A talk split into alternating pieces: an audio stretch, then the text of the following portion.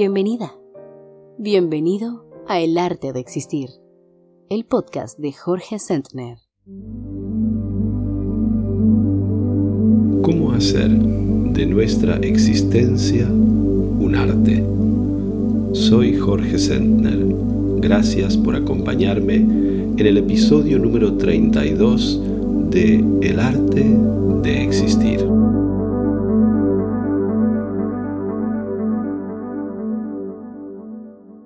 Hoy el podcast nos permite realizar un nuevo acercamiento a los contenidos del seminario online Decirme Sí. En este episodio, el número 32, quien nos visita es Analía Varela, participante del grupo de los lunes a las 19 horas. Anish es, entre otras muchas cosas, poeta, instructora de yoga y licenciada en comunicación social. En la segunda parte del episodio vuelvo a charlar con David Carneiro, miembro del seminario que hacemos los viernes a las 10 de la mañana. Muchas gracias por acompañarme en el episodio número 32 de El arte de existir.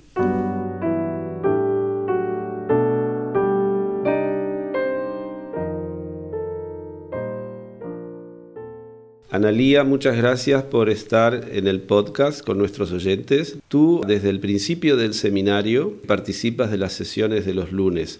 Me gustaría que pudieras transmitir tu experiencia hasta ahora de esas 10 o 15 sesiones que llevamos hechas. Gracias a ti, Jorge. Antes que nada, yo hago consulta privada contigo y también participo del seminario Decirme sí.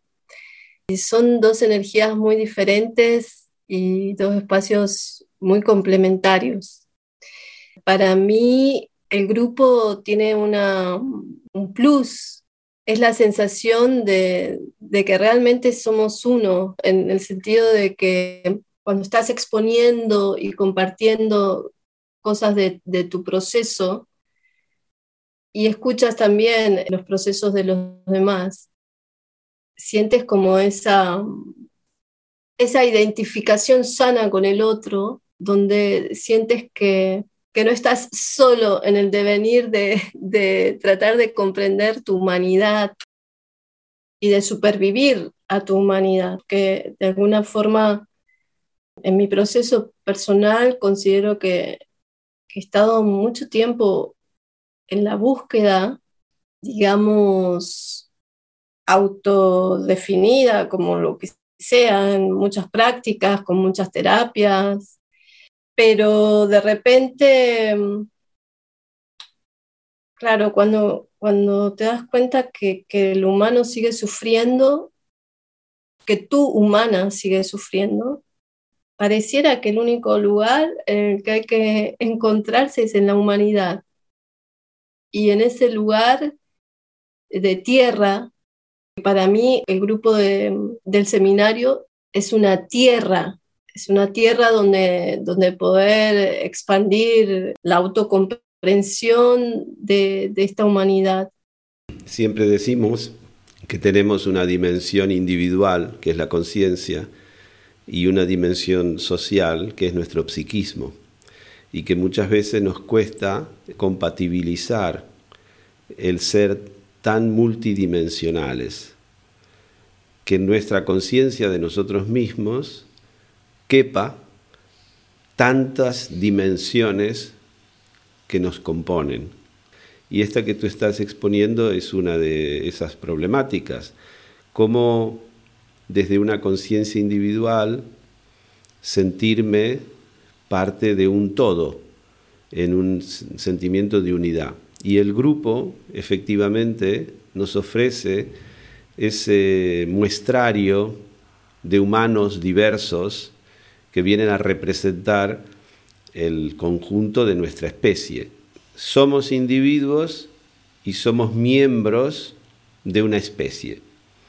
Entonces esas dos dimensiones distintas son las que por un lado nos permiten desarrollar una conciencia de sí mismo, y por otro lado vivir un universo de emociones, porque las emociones son el fruto de las relaciones, justamente con el mundo, con los otros, con los que no reconozco como yo. Es verdad que por eso también en el grupo, cuando una persona expone su historia o su problemática y se hace un trabajo individualizado, simultáneamente los otros miembros del grupo están haciendo su trabajo individualizado.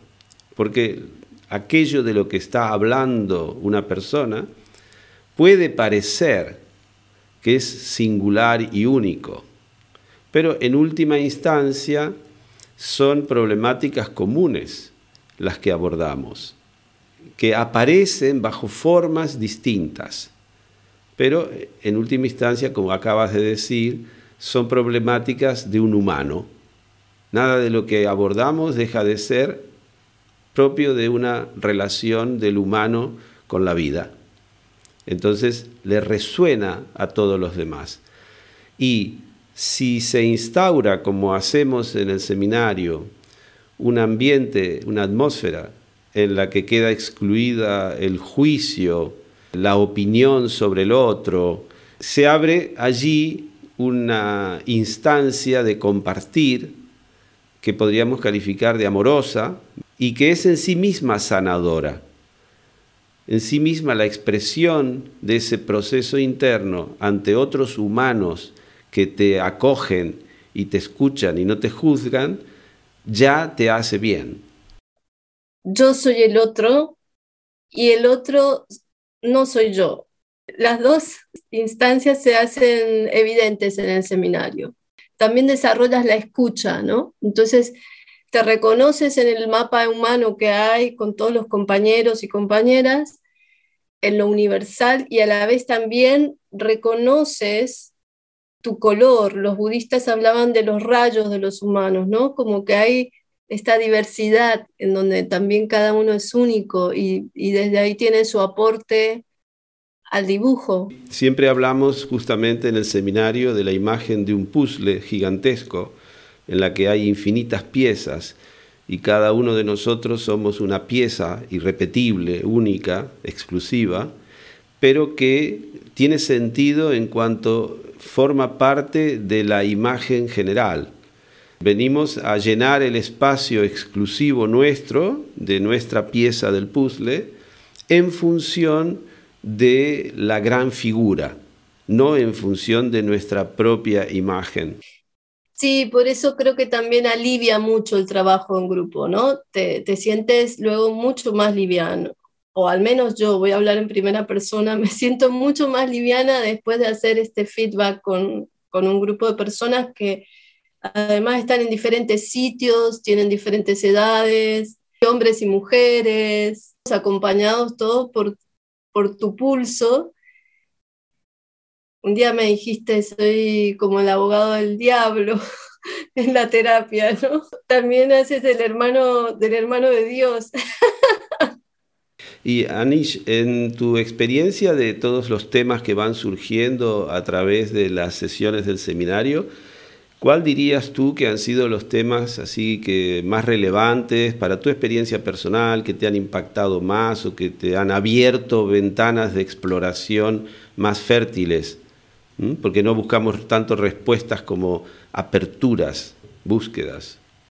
Sí, yo diría que, que lo que hacemos juntos es como una indagación, ¿no?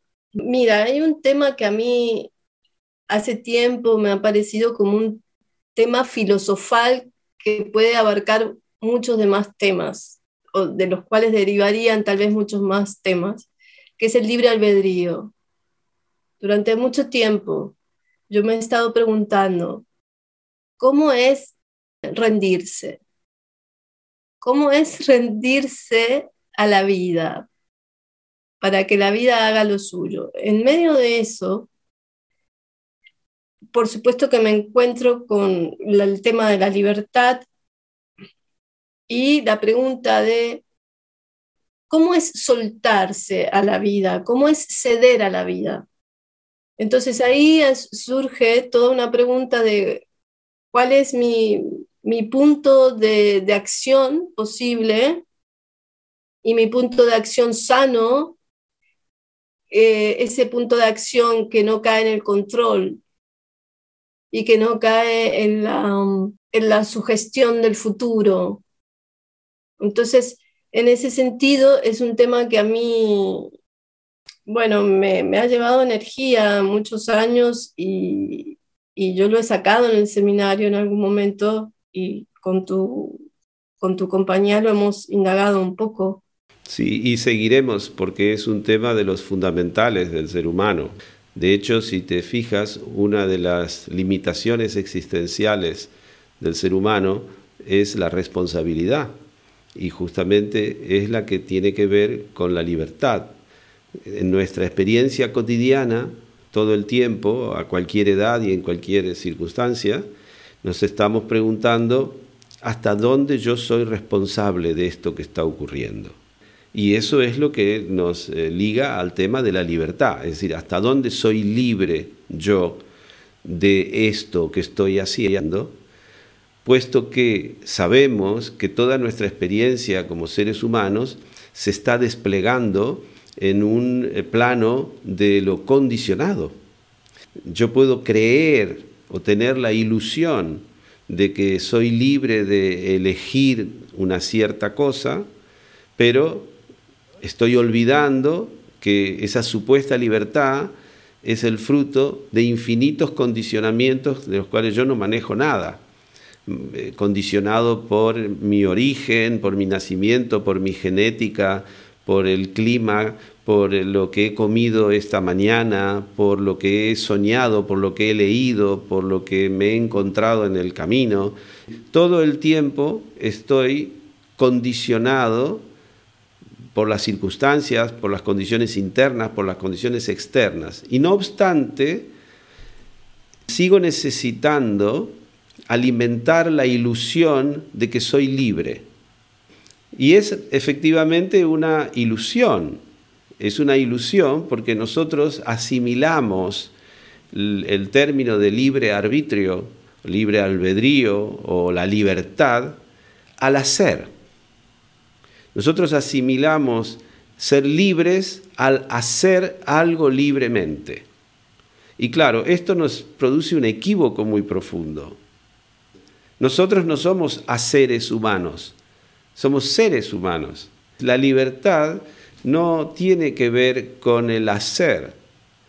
Nosotros vivimos en una sociedad en la que promueve justamente una forma de libertad que es bastante, digamos, infantiloide. Yo diría infantil y, limitada en su comprensión, en el sentido de que la libertad, desde esta perspectiva, es hacer lo que yo quiera cuando yo quiera. Nosotros, la única libertad que tenemos, y es así la tenemos, es la libertad de ser.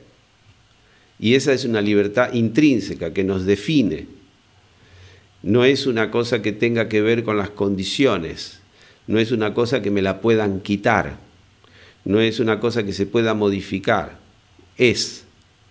Nosotros somos libres, pero no es que somos libres de hacer esto o de hacer lo otro, o de decidir en una dirección o en otra lo que vamos a hacer. Somos libres de ser nosotros mismos. Esa es la gran libertad que tenemos. Vale, suena bien paradójico igual por un momento, ¿no? Entonces, ¿cómo, cómo, cómo te encuentras con esta frase? Tú creas tu vida o tú creas tu mundo. Hay muchos equívocos al respecto. La gente piensa que cuando tú dices tú creas tu mundo, tú creas tu realidad, estás creando los hechos. Es decir, estás creando los acontecimientos. Tú no, no puedes crear que cambie el gobierno. Tú no puedes crear que haya una lluvia donde no hay lluvia. Aquí de lo que se trata es de comprender qué significa crear tu realidad, qué significa crear tu mundo, qué es lo que significa crear tu experiencia interna de la vida. No se trata de generar actos, sino de quién eres en cada momento. Lo que tú eliges, lo que tú decides, lo que tú eres libre de crear, es al que tú eres en cada instante. Tú no puedes modificar los hechos. Aquí puede venir una persona con un revólver y robarme la cartera. Yo eso no puedo crear que no me robe la cartera, porque hay un señor que decidió robarme la cartera. Lo que yo puedo elegir es quién quiero ser en el momento en el que me roban la cartera. Quiero ser el desesperado que en un ataque de rabia responde con violencia a la amenaza de ese revólver. Quiero ser el que tranquilamente suelta su cartera y deja ir su propiedad sin más eh, cuestionamientos porque está sabiendo que así preserva su integridad física. Quiero sentirme víctima de una sociedad y hacer todo un discurso sobre la violencia, sobre la inmigración, sobre por qué no actúa la policía contra los extranjeros. Porque claro, podría sacar millones de ejemplos de la libertad que tengo de elegir quién quiero ser delante de una persona que me está robando la cartera. En última instancia, la libertad es de quién quieres ser y en base a quién quieres ser tendrás una cierta experiencia, es decir, te vas a sentir de una cierta manera. Pero tú no creas los hechos, tú creas tu experiencia. El, el mejor ejemplo que podemos dar de esto es, eh, siempre lo doy en los talleres, es el ejemplo de Nelson Mandela. Nelson Mandela durante muchos años no tuvo la mínima libertad de elegir lo que hacer, ni dónde vivir, ni lo que comer, ni nada.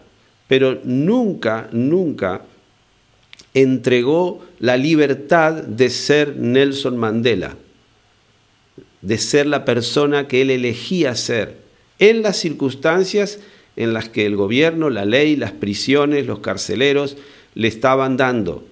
Pero él no rindió su libertad de elegir quién ser.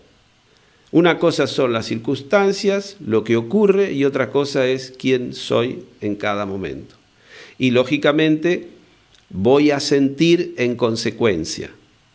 De ahí la narrativa en la que yo me voy a ver eh, inmerso y también los deseos que voy a desarrollar a partir de esa narrativa y los sufrimientos que me voy a generar normalmente a partir de esa narrativa. Y ese que elijo ser no es el mismo durante toda nuestra vida, ¿no es cierto? De instante en instante. Es una libertad constante que no tiene, eh, no, no cesa eso es ser. Ser es ejercer, vivir, experimentar la libertad de ser. No es algo que yo voy a hacer ahora y entonces mañana no lo hago. Y no es algo que nosotros podamos dejar de hacer. Todo el tiempo estamos eligiendo ser alguien. Todo el tiempo estamos eligiendo ser alguien, seamos conscientes o no de que estamos eligiendo en general no somos conscientes de esto. Creemos que somos fruto de fuerzas extranjeras, extrañas, de situaciones, de circunstancias. Pero en realidad en esas situaciones, en esas circunstancias, estamos todo el tiempo eligiendo ser alguien. No tengo la libertad de no ser libre. Esa libertad no conoce la dualidad. Es solo libertad. Entonces no hay manera de que yo no pueda elegir quién soy. Lo puedo hacer inconscientemente o lo puedo hacer conscientemente. Jorge charla con David. Un diálogo abierto de corazón a corazón. Jorge, yo pienso que uno de los objetivos últimos ¿no? de, del seminario y también de este podcast, El Arte de Existir, sería hacernos una vida más fácil, ¿no? O sea, facilitarnos la vida, hacerla, hacerla un poco más simple, sin complicaciones innecesarias. Eh, mediante, Jorge, la práctica de la atención, creo que podemos aprender a darnos cuenta de cómo hacer de nuestra vida un poco más simple, menos difícil. Y como muchas veces añadimos sufrimiento innecesario en nuestro día a día. A través de mi prática de, de meditación, a través del Zen, e também através do seminário, não? De, pelas sessões do seminário, eles me ajudam a não estar tão, tão agoniado com o futuro, com o que está por vir, ou tampouco estar tão uh, aferrado a lo que é passado, não? De como podemos simplificar as coisas, como podemos generar menos sofrimento inútil, como podemos fazer nossa vida mais fácil e, por consequência, mais feliz. Tú sabes, David, que cuando el Buda salió hacia los caminos en busca de maestros, lo que lo movía era el estupor que había sentido al conocer el sufrimiento humano. Él se había mantenido durante años dentro de un palacio y no había vivido la experiencia del sufrimiento humano y el descubrirlo le causó un estupor, una sorpresa y lo movilizó a una búsqueda. Y él entonces anduvo años buscando gurúes, maestros, que le enseñaran prácticas y que le condujeran a darle una respuesta de por qué este sufrimiento. Y ninguno de los maestros ni ninguna de las prácticas le dio tal respuesta. Por eso es que ya muy afectado en su salud también por los ayunos, por las prácticas, las ascesis, decidió sentarse debajo del árbol del Bodhi y no levantarse hasta eh, descubrir en la meditación esas causas. ¿Y qué es lo que él descubrió? Dicen al cabo de 40 días, ¿verdad? De meditación dicen que descubrió las causas del sufrimiento o, en otras palabras, se despertó. Es decir, que su conciencia salió de una suerte de engaño, de letargo, de sueño, y vio las cosas como son. ¿Y qué es lo que vio? Sus enseñanzas eh, son más amplias, pero se podrían reducir en que la causa del sufrimiento es dos cosas, el deseo y el apego.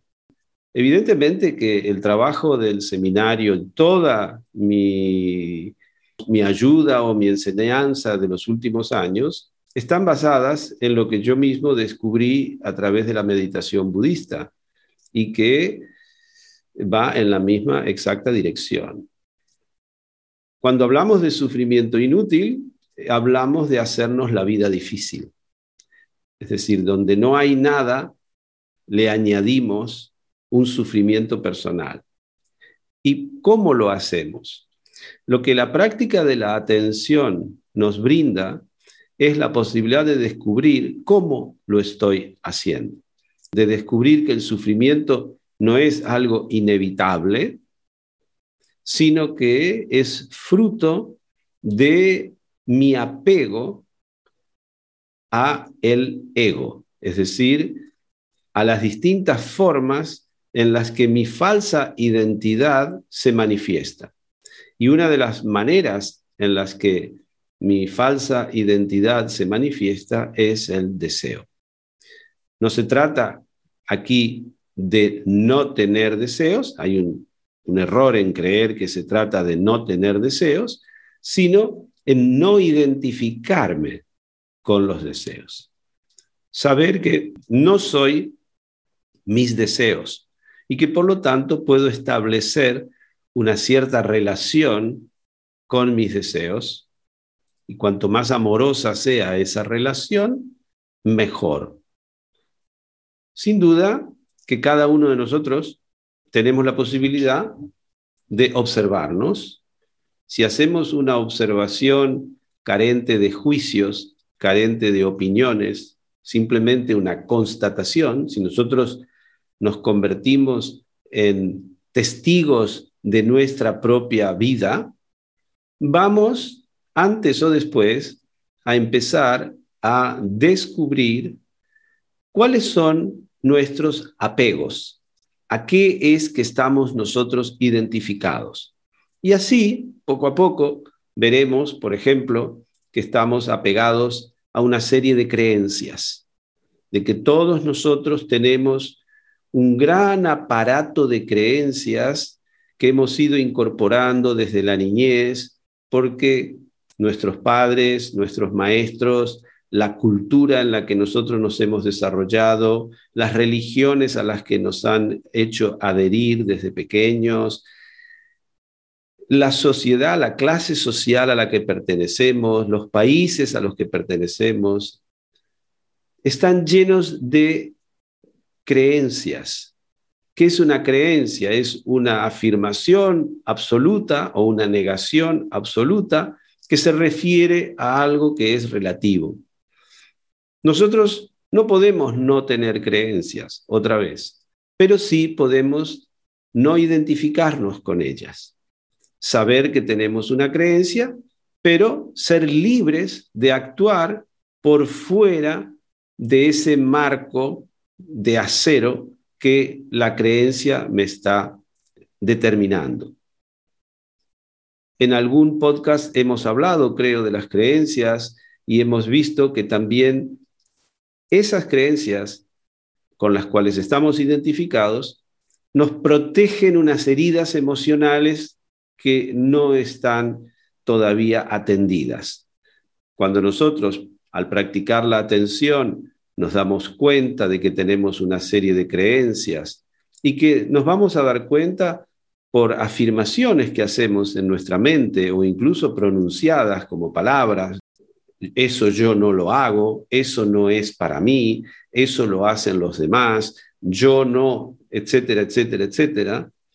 Todo eso son creencias, son afirmaciones que de algún modo programan nuestra existencia y nos esclavizan, nos cierran el campo de lo posible. Y la vida es el campo infinito de lo posible. Las creencias limitan nuestra vida. La atención nos permite darnos cuenta. De la misma manera, la atención nos permite darnos cuenta de las emociones que estamos experimentando y que no somos esas emociones, porque las podemos observar, las podemos ver pasar, las podemos ver nacer, las podemos ver diluirse, sustituirse unas por otras, de manera que evidentemente nosotros no somos esas emociones. La atención también nos permite detectar los pensamientos que vienen a nuestra mente, que se suceden, que rondan, algunos vuelven, se estancan, quedan allí, bueno, podemos reconocerlos como pensamientos.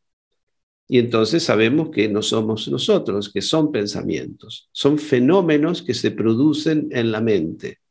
Lo mismo con los deseos, como decíamos, podemos reconocer nuestros deseos, podemos reconocer que hay deseos que nosotros aceptamos y que hay deseos que nos resultan inaceptables a causa de nuestras creencias pero no por ello no están, allí, están, los negamos, pero si nosotros los observamos con una atención plena, con una atención amorosa, abierta, receptiva, sin juzgarlos, nos daremos cuenta de que en nosotros hay deseos de todo tipo y seremos conscientes de ellos.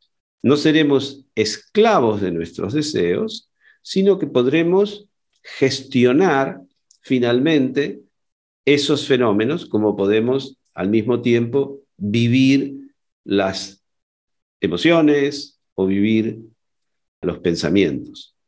También la atención me permite detectar en mí recuerdos, fantasías, imágenes, son fenómenos, sensaciones corporales, etcétera, etcétera. Todo eso me da una especie de visión de cómo se va sucediendo la vida en mí. Y entonces puedo detectar de qué manera me la estoy haciendo difícil. Estoy poniendo obstáculos al libre fluir de los acontecimientos. Vamos a poner ejemplos para que esto no quede como una cosa hiperteórica. Tú sabes bien que en el seminario siempre trabajamos a partir de problemas, entre comillas, o situaciones que los miembros del seminario están viviendo y lo traen a la mesa, digamos. Cada uno de nosotros puede contar algo que está viviendo en ese momento. Con la pareja, con el trabajo, con los padres, con la situación económica, con lo que sea. Allí es donde nosotros tenemos el mejor material para observar cómo nosotros nos estamos haciendo la vida más fácil o más difícil. Por ejemplo, si tenemos un problema laboral, podemos observar de qué manera están jugando nuestras creencias en esa situación de trabajo. De qué manera yo estoy, digamos, bloqueado en una emoción en la relación con una cierta persona. ¿Qué es lo que yo me estoy diciendo acerca de algo que está ocurriendo. Esto es fundamental porque sabemos que aquello que nosotros nos decimos sobre lo que estamos viviendo determina la calidad de la experiencia que voy a vivir. Ante lo mismo, puedo decirme otra cosa. Es decir, si yo me doy cuenta que simplemente me estoy haciendo la vida más difícil a causa de una afirmación mental, no a causa de lo que está ocurriendo, sino a causa de una afirmación mental sobre lo que está ocurriendo, tengo el espacio y la libertad para buscar una afirmación diferente que no le añada sufrimiento a eso que está ocurriendo y poder relacionarme con lo que está ocurriendo tal como es. Porque aquí el problema es que en lugar de relacionarme con las cosas tal como son, me relaciono con las cosas o bien tal como yo las estoy percibiendo desde mi programación personal, o las estoy cargando con un discurso muy, muy adecuado a mi propio carácter. Y entonces resulta que en diferentes situaciones, con distintas personas, en escenarios completamente diversos, yo estoy viviendo lo mismo, Claro, porque siempre me estoy diciendo lo mismo y lo estoy mirando desde el mismo punto de vista. Repito neuróticamente los escenarios de mi experiencia y entonces la vida parece un bucle. La vida no es un bucle, pero mi punto de vista no cambia. Entonces yo es como que estoy volviendo a pasarme la misma película con distintos actores en distintos lugares. Todo esto, evidentemente, si nosotros estamos atentos, practicamos un poco la observación ecuánime y observamos las cosas tal como son, eso se llama vipassana. Vipassana quiere decir ver las cosas como son. Y por eso hay una práctica de meditación que se llama vipassana. Entonces, en ese caso, nosotros podemos ser libres de elegir quién queremos ser en cada momento. También observando, podemos darnos cuenta de que inconscientemente y sistemáticamente elegimos, por ejemplo, ser la víctima o ser el culpable o ser el héroe de la película. Si nos damos cuenta, nos cabe la posibilidad de no seguir repitiendo unos esquemas que nos hacen sufrir inútilmente. Eso nos empodera, nos da una capacidad de escribir nuestro destino de instante en instante y de cumplirlo conscientemente de instante en instante. Jorge, cuando hablamos también de simplificar la vida, de hacerla más fácil, Poderíamos falar também sobre renúncia. E muitas vezes esta palavra está as pessoas associam com uma coisa negativa, não? Como abrir mão das coisas que necessitamos. Ou eu vou ter que renunciar de algo. Pero muitas vezes esta renúncia não necessariamente é algo negativo, não? ¿Qué hay, Jorge, que renunciar para estar bien? Esto también a veces causa un poco de confusión, David.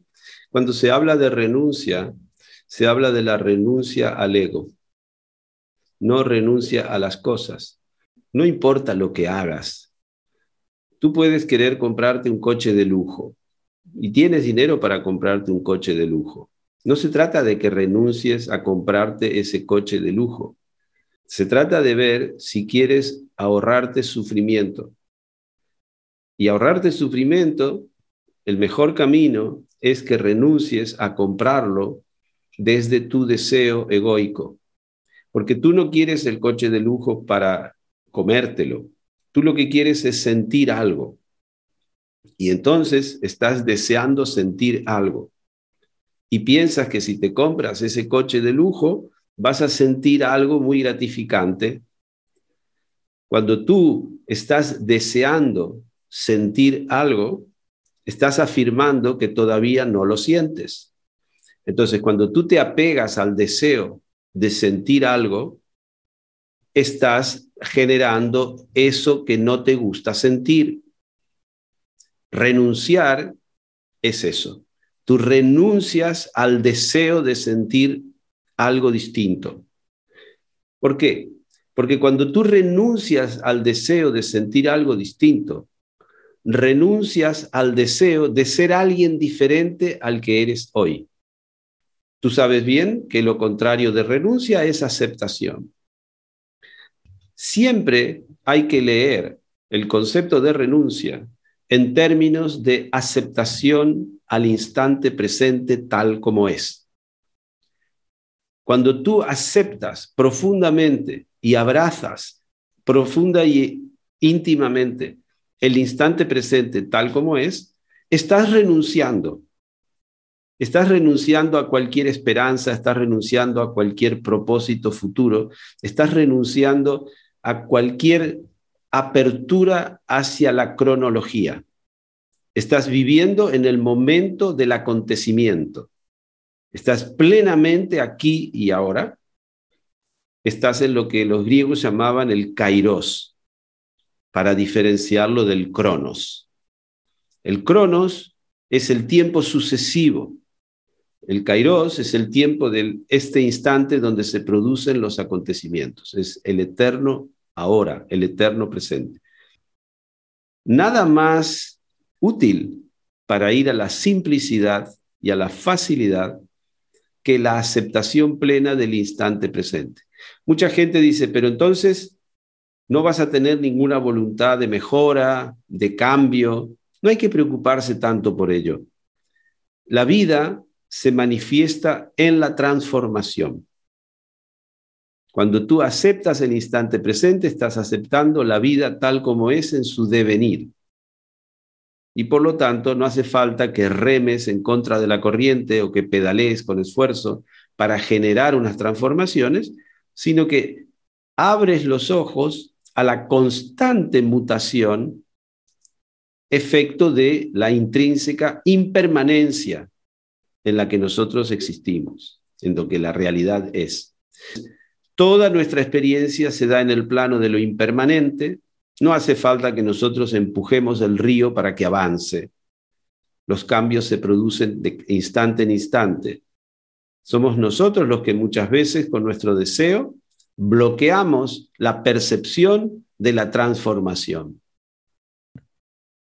Jorge, además de la atención, otra, otras palabras que son muy recurrentes en el seminario son la intención y la actitud con la cual nos acercamos a las cosas, ¿no?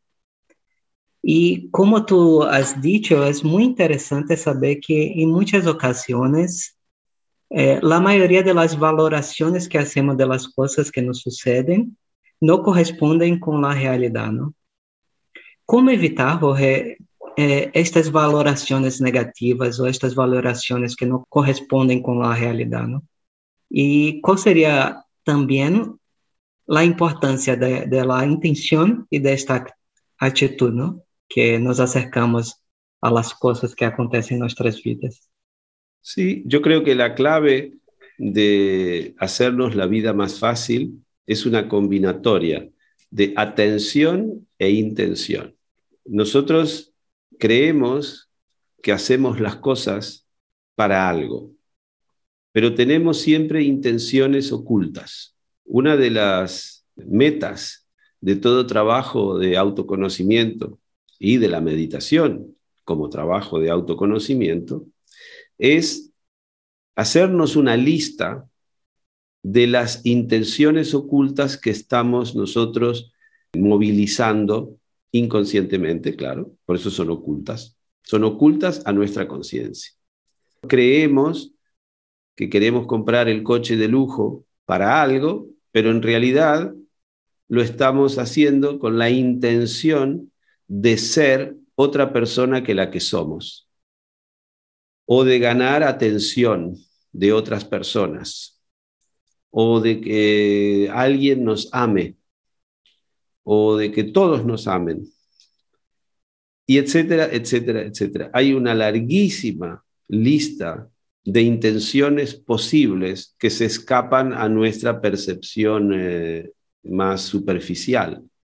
Si nosotros somos honestos, si nos permitimos un poco de sentido del humor en la observación, nos descubriremos actuando por intenciones completamente diversas a las que declaramos. Uno de los ejemplos más paradigmáticos de esto es, por ejemplo, cuando una persona dice, no consigo ganar más dinero y cambia de trabajo, hace formaciones, se esfuerza y no consigue ganar más dinero, porque él cree que su intención es ganar más dinero. Cuando tú profundizas en el autoconocimiento, te das cuenta de que esa persona está actuando desde su deseo. Y su deseo aparente es ganar más dinero. Pero el deseo profundo es demostrar una vez más que no puede ganar más dinero. Y entonces, lógicamente, hace todo de manera que tiene éxito, no gana más dinero. Un trabajo de autoconocimiento te da la información de a qué te estás apegando. En este caso, esa persona está apegada a una idea de sí mismo, que es que no puede ganar más dinero. Y todo su esfuerzo, inconscientemente, está orientado a confirmar que él es una persona que no puede ganar más dinero. Entonces, lógicamente que con tanta energía puesta en eso, siempre se lleva el gato al agua, siempre lo consigue.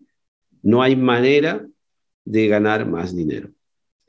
Las cosas no son como parecen y si nosotros tenemos herramientas como las que usamos en el seminario, que son la observación, la observación de las leyes de cómo funciona la realidad, eso es muy importante. Y una de las más determinantes es la intención. Esa combinación de atención e intención puede ayudarnos muchísimo a darnos cuenta, a darnos cuenta de que Tal vez estamos viviendo con una intención que nos condena, que nos añade sufrimiento, que no nos libera. Y generalmente, si tenemos que hacer dos grandes campos, podríamos decir que tenemos la intención individual y lo que sería la intención. Es decir, un curso de acontecimientos que me trasciende a mí como individuo. Gracias a la observación, a la práctica de la atención, nosotros podemos detectar cuando estamos haciendo cosas o viviendo desde la intención de nuestro ego.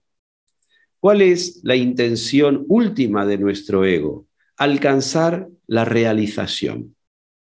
Ya sea porque va a ganar más dinero, ya sea porque va a conseguir más amor, ya sea porque va a conseguir más reconocimiento, ya sea porque va a conseguir más atención de los demás.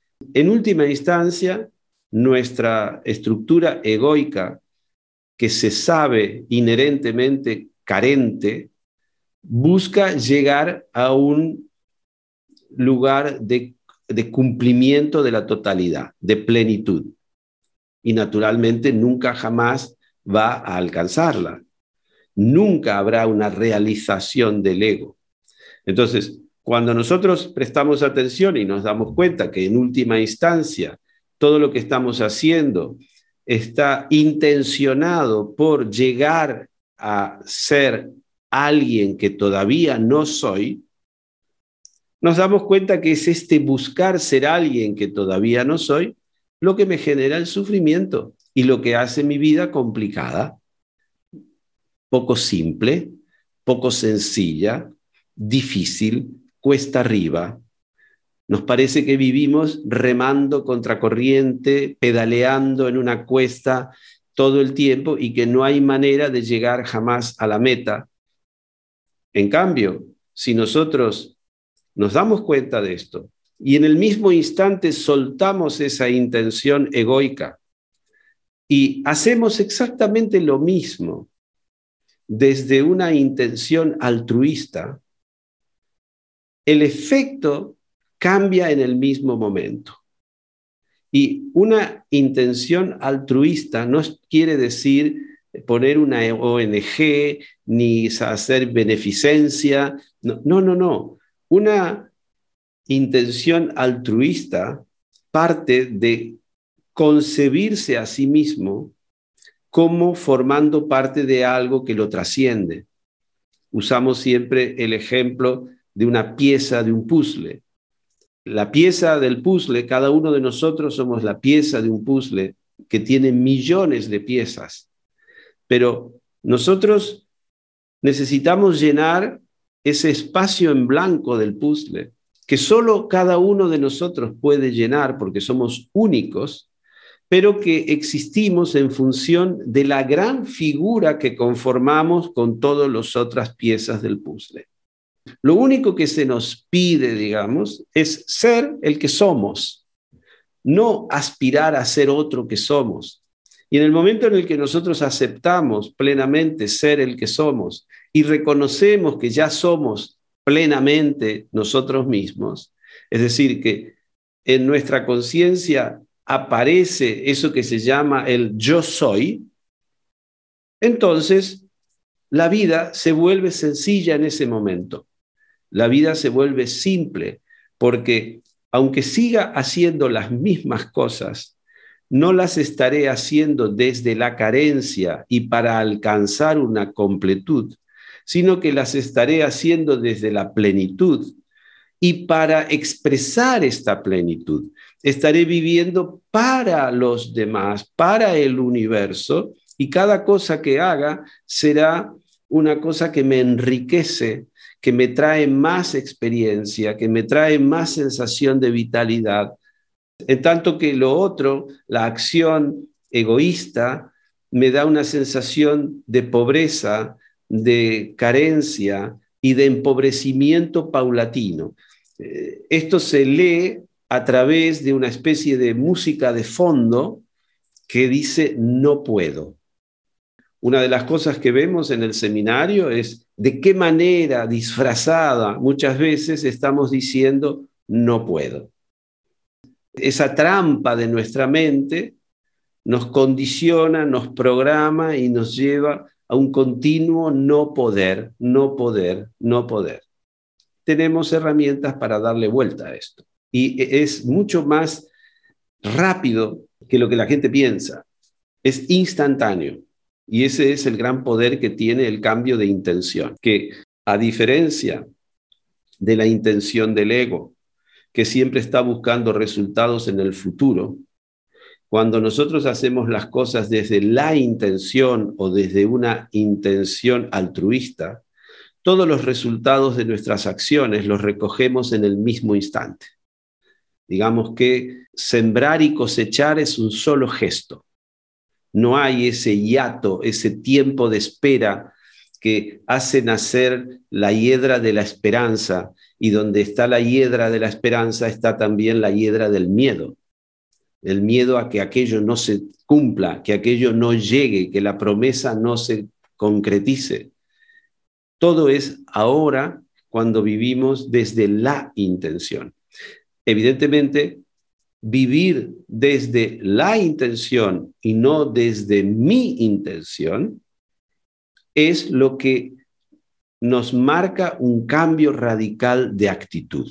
Tú decías atención, intención, actitud, ¿verdad?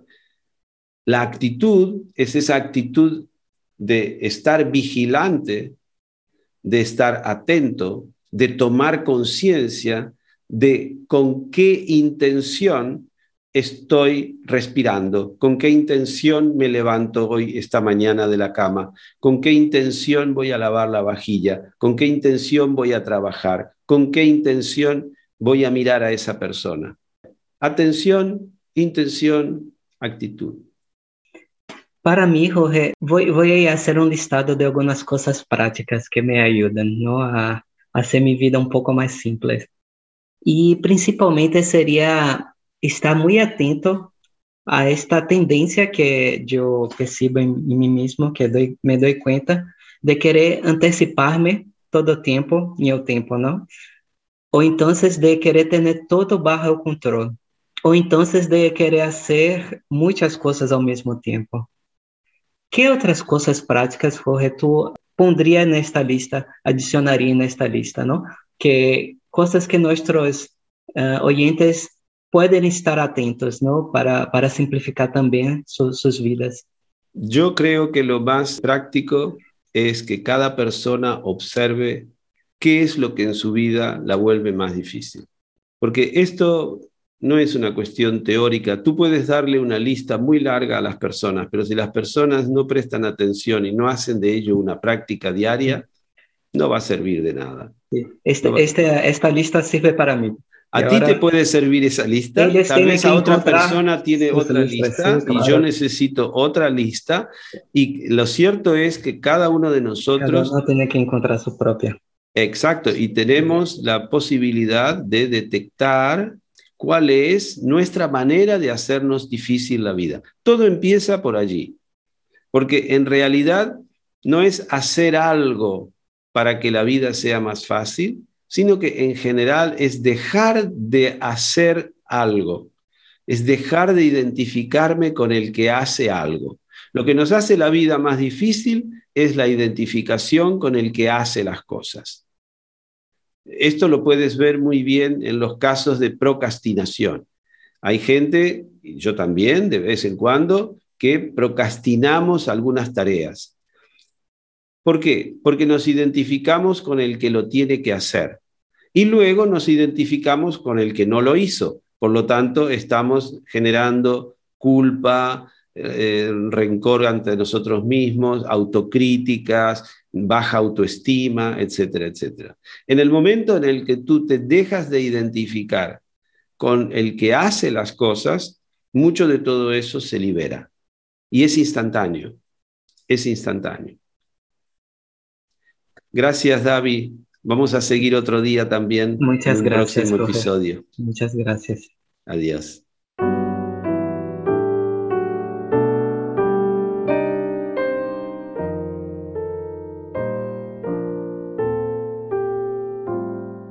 Muchas gracias por escuchar este podcast. Tu presencia completa el sentido de nuestro trabajo en el arte de existir. Un nuevo episodio estará a tu disposición en 15 días. Si lo deseas, tienes la posibilidad de suscribirte a través de Spotify, Apple Podcast o la plataforma de tu preferencia. Te recuerdo que puedes hacernos llegar tus preguntas para la consulta o la sugerencia de temas que consideres de interés al correo electrónico jorgesentner.elartedeexistir.com. Para mantenerte al día de las actividades que propongo, talleres de grupo, retiros de meditación, charlas, publicaciones, etc., no dudes en suscribirte a nuestra newsletter o seguir las redes sociales que figuran en la descripción de este episodio. Hasta muy pronto. Soy Jorge Sendner. Ojalá que este podcast sea una fuente de inspiración en tu propósito de hacer de tu vida un arte, el arte de existir. El arte de existir. Mesa de redacción, David Carneiro. Música y edición de sonido, Antonio Matzei. Imágenes y grafismo, Mariona Cabaza y Laura Creschel. Redes sociales, Laura Creschel y Martín Setner. Producción y coordinación general, Bruno Gargiulo. Locución, quien les habla, Nujavi Ramírez. Dirección y presentación, Jorge Sentner.